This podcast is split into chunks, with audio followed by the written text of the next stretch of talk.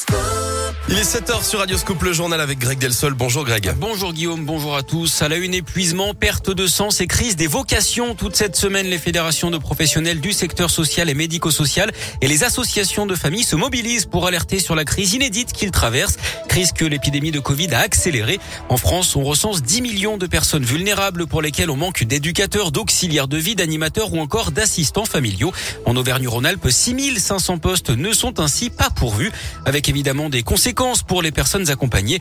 Abderrahman Atoussi a 41 ans, il est handicapé de naissance et vit dans un foyer à Mézieux près de Lyon.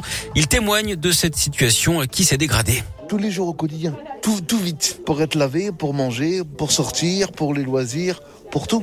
Il court après la montre. En fait, les structures de médico-social deviennent comme en EHPAD. C'est un EHPAD pour jeunes. Et surtout depuis la crise du Covid, eh ben, ça a beaucoup compliqué les choses.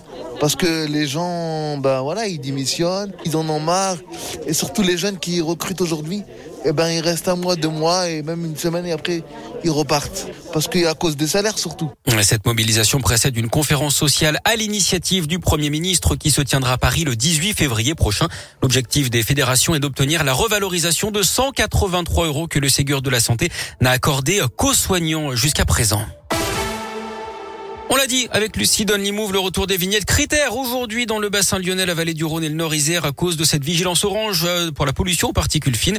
C'est en place depuis 5 heures ce matin. Vignettes critères 0, 1, 2 ou 3 pour circuler à Lyon, Caluire, Villeurbanne, mais aussi à Bourgoin-Jallieu, à Chasse-sur-Rhône, à l'île d'Abo, à Pont-Évêque, à Saint-Quentin-Falavier, à Vaumilieu, la Verpillière, Vienne, Villefontaine et Sessuel. Il faut également ralentir sur les grands axes dans le Rhône et le Nord-Isère. Vitesse réduite de 20 km heure sur les axes limités à 90 ou plus.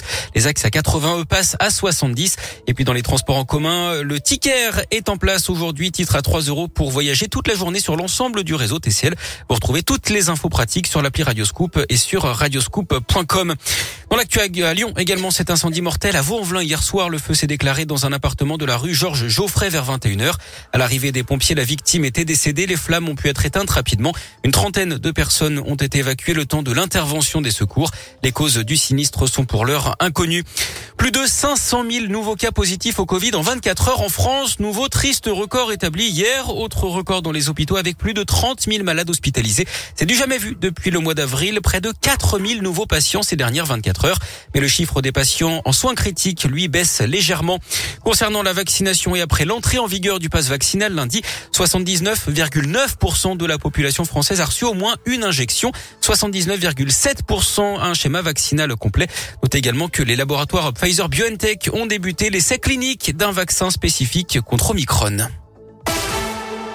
En sport et en basket, défaite de Lasvel en Euroleague hier soir, 77 à 68 face au Bayern Munich. Prochain match dès demain soir contre Barcelone. En tennis, c'est fini pour les Français à Melbourne après Gaël fils éliminé hier après-midi. C'est Alizé Cornet qui a été sorti en ah. quart de finale cette nuit, défaite en 2-7 contre l'américaine Collins, 7-5 et 6-1. Et puis il y aura du handball ce soir. La France affronte le Danemark, déjà qualifié pour une place en demi-finale à l'Euro. Un match nul suffit au bleu. Le coup d'envoi de la rencontre est fixé à 20h30.